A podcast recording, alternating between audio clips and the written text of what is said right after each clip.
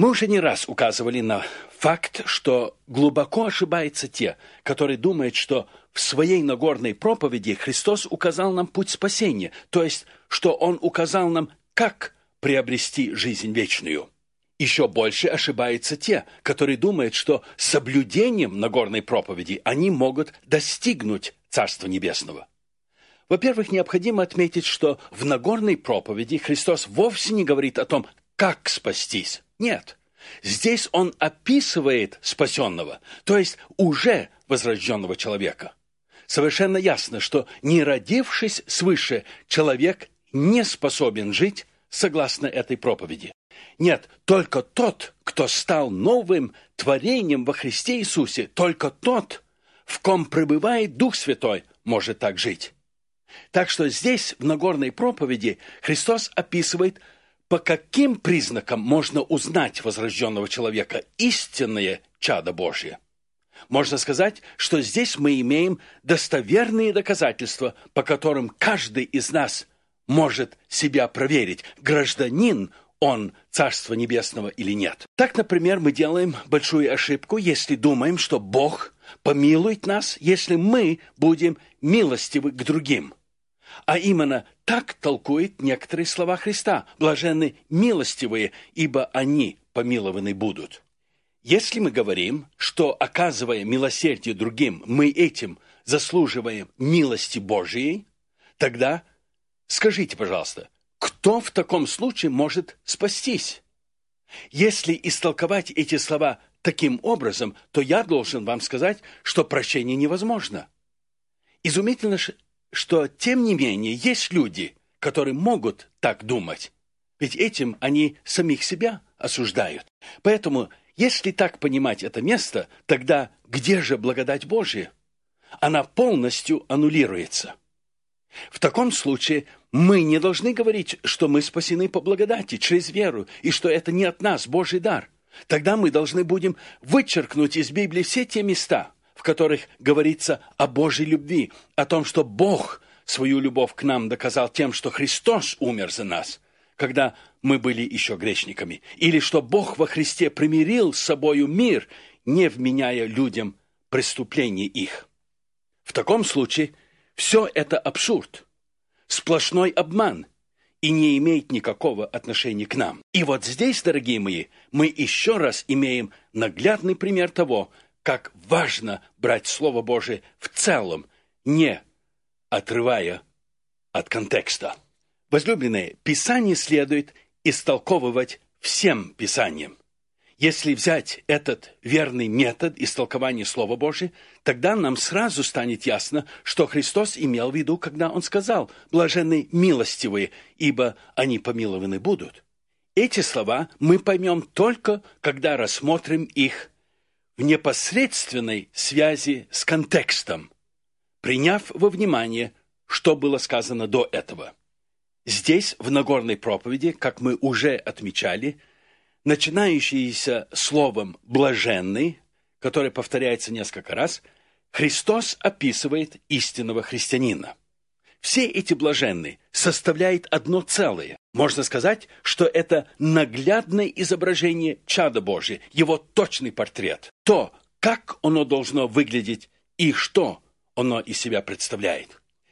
Заметьте, как из каждого блаженной логически вытекает следующий блаженный. Возможно, я вас обременяю повторением, но мне кажется, что это важный пункт. Когда Христос говорит «блаженны милостивые», то фактически кому он обращается? Он обращается не к грешникам, а к уже помилованным людям, к тем, которым уже были прощены грехи. Видите ли, они милостивые, потому что они сами были помилованы. И вот поэтому они счастливы, они блаженны. Но они стали таковыми, потому что в первую очередь они были нищими духом. Это было началом их духовной жизни, первой стадии новой жизни. Они убедились в том, что никакой собственной праведности у них не было, что сами они не в состоянии были что-либо сделать, чтобы спастись, и это привело их к такому состоянию нищеты. Видя свою нищету и неправедность, они начали скорбеть и оплакивать свое греховное состояние. Действием Духа Святого такая душа стала видеть порочность своего сердца, и из самой глубины его она взывает «Бедный я человек, кто избавит меня от всего тела смерти?» Такой душе Дух Святой приносит свое дивное утешение, которое заключается в том, что Христос умер за ее грехи и что Он стал ее праведностью, освящением и искуплением. Далее эта вновь родившаяся душа, получившая полное оправдание от всех своих грехов, начинает проявлять первый плод новой жизни, а именно кротость. Да, теперь она знает, и не только сама говорит, что не живет в ней, то есть в плоти ее доброе, но теперь, если и другие это скажут о ней, то она готова принять это с кротостью, так как она имеет правильное представление о себе, и никто не может сказать ей того, чего бы она не знала и о самой себе. Она видит в себе нечто ненавистное, свое испорченное «я», и начинает алкать и жаждать правды Божией. Это уже возрожденная душа, которая жаждет больше и больше уподобиться своему Спасителю. Она отлично знает, что сама она никак не может отразить в себе этот образ и подобие Иисуса Христа, и что никто другой не может совершить в ней этого. Так же, как она не могла себя спасти, и никто другой не мог сделать этого для нее. Разве только сам Господь Иисус Христос. И точно так же, как Господь пришел ей на помощь тогда, так и теперь Он удовлетворяет эту жаждущую и алчущую душу. Он насыщает ее и исполняет своим духом. Такая душа воистину блаженна. Она теперь милостива, потому что сама была помилована. Так что благодаря этому действию благодати Божией душа стала милостивой. Поэтому никак нельзя приписать этого милосердия естественному человеку. Нет, это не что иное, как результат действия, произведенного Духом Святым, живущим в Дитяти Божьем. Это дар Божий, плод Духа Святого, потому что в таковых сказано, ибо их есть Царство Небесное. Уже после того, как они увидели себя и признали себя нищими, обанкротившимися грешниками, сказано, что их есть Царство Небесное.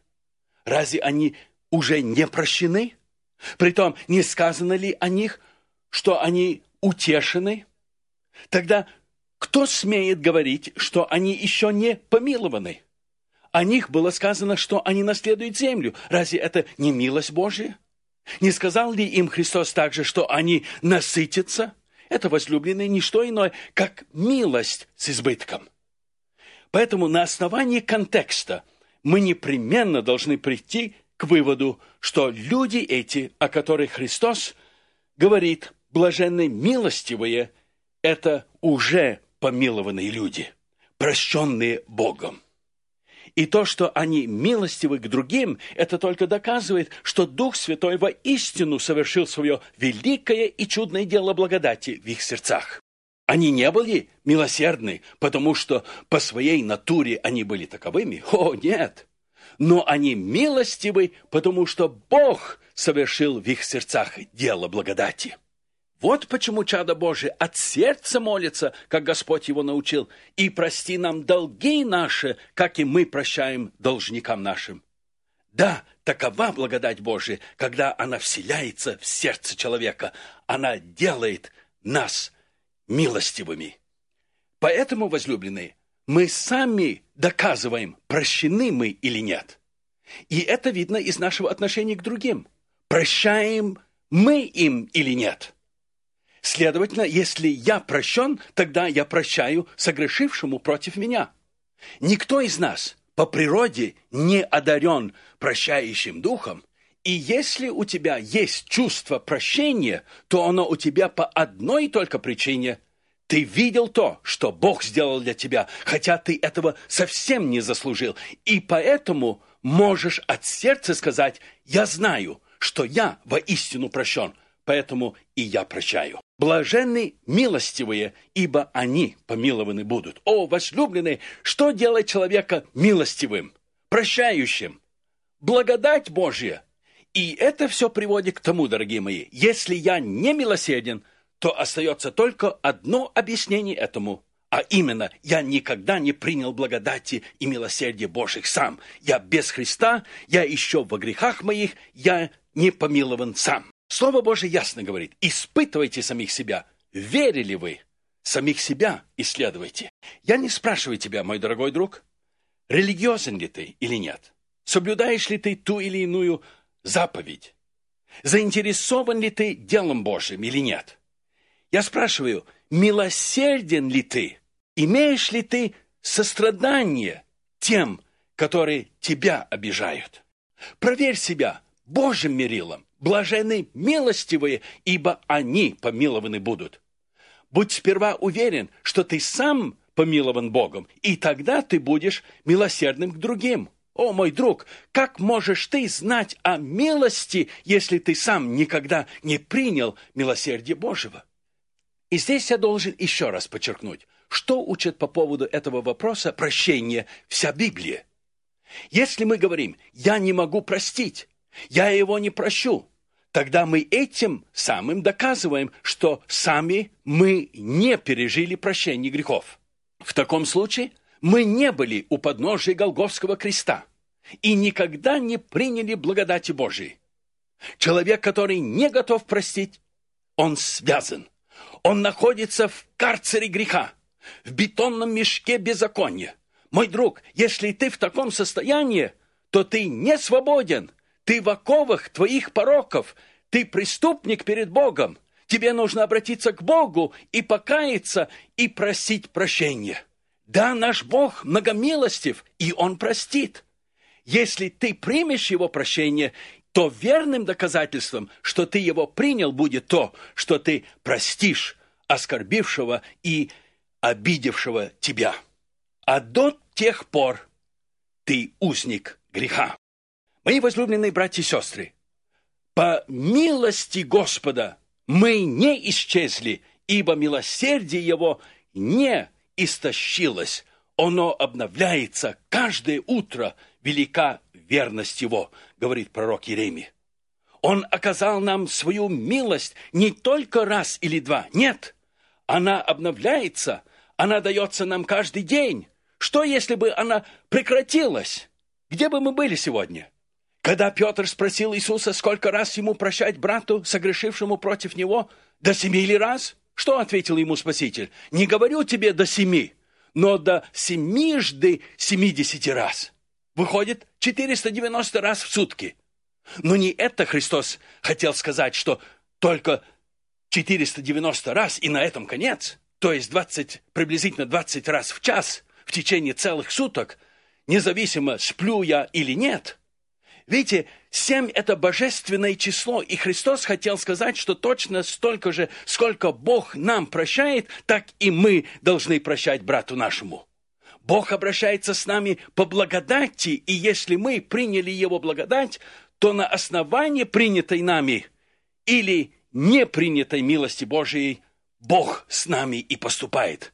Как говорит псалмопевец, с милостивым – ты поступаешь милостиво. С мужем искренним – искренно, с чистым – чисто, а с лукавым – по лукавству его. Мой дорогой друг, когда ты оказываешь милосердие другим, ты сам извлекаешь из этого пользу. Так учит Иисус Христос. Он сказал, прощайте и прощены будете. Слово «прощать» здесь значит освободить, отпустить. Так это греческое слово «аполуо» переведено в других местах освобождая другого от его преступления против тебя, ты фактически освобождаешь самого себя. Помните притчу о задолжившемся рабе, которому царь великодушно простил весь его долг? Сказано, он отпустил его, и долг простил ему. И долг его был огромнейшим. Но как поступил прощенный раб с товарищем своим, который должен был ему гроши в сравнении с долгом, который ему самому только что был прощен. Он берет своего товарища за горло, душит его. А тот просит только подождать немного, и он заплатит. Но нет, нет. Прощенный раб засаживает его в тюрьму до тех пор, пока не получит своего долга. Услышав о его поступке, царь разгневался и отдал его истязателям, пока тот не отдаст ему всего долга. Вот точно так же случается с теми, которые не прощают. Они попадают в узы собственного изготовления. Для таких все заперто. Все выходы под замок. Единственный ключ, дорогие мои, который может открыть дверь на волю, это ключ прощения. Прощай, и прощен будешь. Отпусти, и отпущен будешь. Это закон Царствия Божия. Вы припоминаете тот случай, когда один законник искушал Иисуса, спрашивая, «Учитель, что мне делать, чтобы наследовать жизнь вечную?»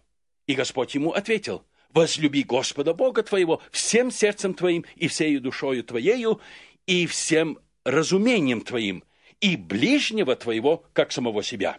В сущности, Христос сказал, что когда возлюбишь Господа Бога всем сердцем, тогда ты возлюбишь и ближнего твоего. Именно в этом порядке, а не иначе. Я сперва должен принять любовь и милосердие Божие, и тогда, естественно, для меня будет любить ближнего. Дальше сказано, что этот человек, желая оправдать себя, спросил, «А кто мой ближний?» И тут Христос сказал притчу о добром самарянине. Вы помните эту притчу? Путешествует добрый самарянин, видит одного бедного человека, который попал в руки разбойников. Он останавливается и, идет к раненому. Другие священники левит тоже видели этого бедного, беспомощного человека, но продолжали свой путь. Да, по всей вероятности, они испытывали чувство сострадания и жалости к нему.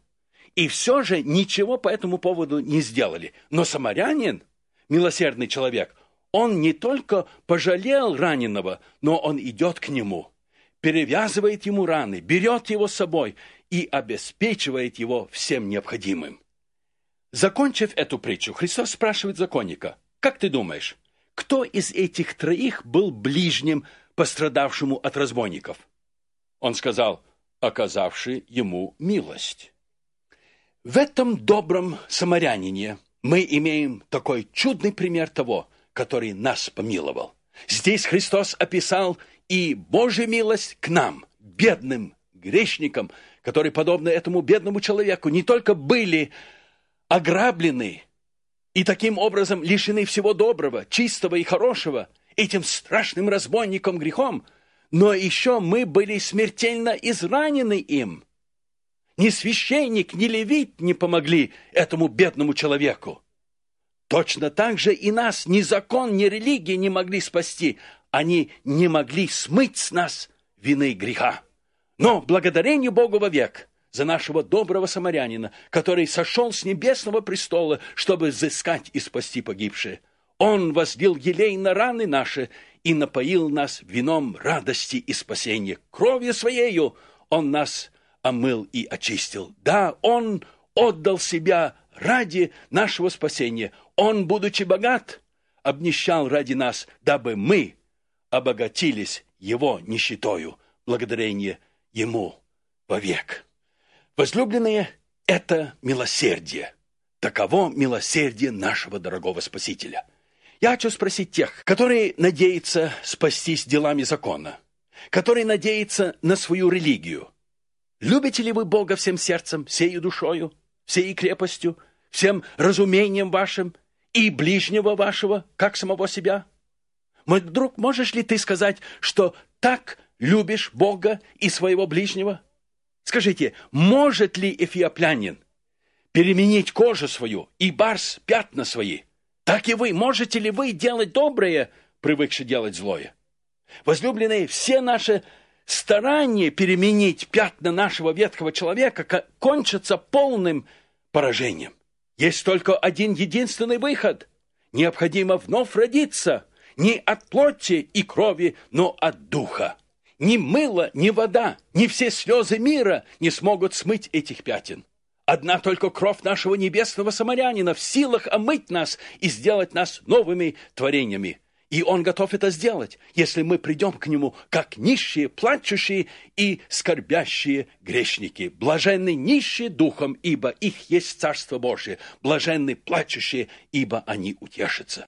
И вот когда ты воистину примешь Его милосердие, тогда ты сам станешь милосердным. Если Он тебя спас, тогда и ты будешь искать спасение других. Блаженны милостивые, ибо они помилованы будут. Дорогие мои, мы все, абсолютно все получаем по милости Божьей. Что, если бы Христос обошел нас, как тот священник или левит? Что, если бы Он оставил нас израненными и избитыми, нагими, умирающими? Где бы мы были сегодня? Чем же тогда хвалиться, дорогие мои, если не нашим Спасителем? Нам нужно лишь принять протянутую руку нашего небесного самарянина, и он нас спасет, благодарение ему. И будьте уверены, что если мы действительно примем его любовь, она непременно проявится в нашей жизни. Мы знаем, что мы перешли из смерти в жизнь, говорит Слово Божие, потому что любим братьев. Не любящий брата пребывает в смерти. Имеешь ли ты эту любовь? Милосерден ли ты? Прощаешь ли ты должникам своим? Проверь себя. Если нет, то ты сам никогда не был помилован. Почему бы сегодня не прийти к Господу, как есть, в нищете, и не принять Его благодать и прощение сейчас же? Твое сердце будет переполнено Его любовью и милосердием. Пусть Господь поможет тебе это сделать сейчас.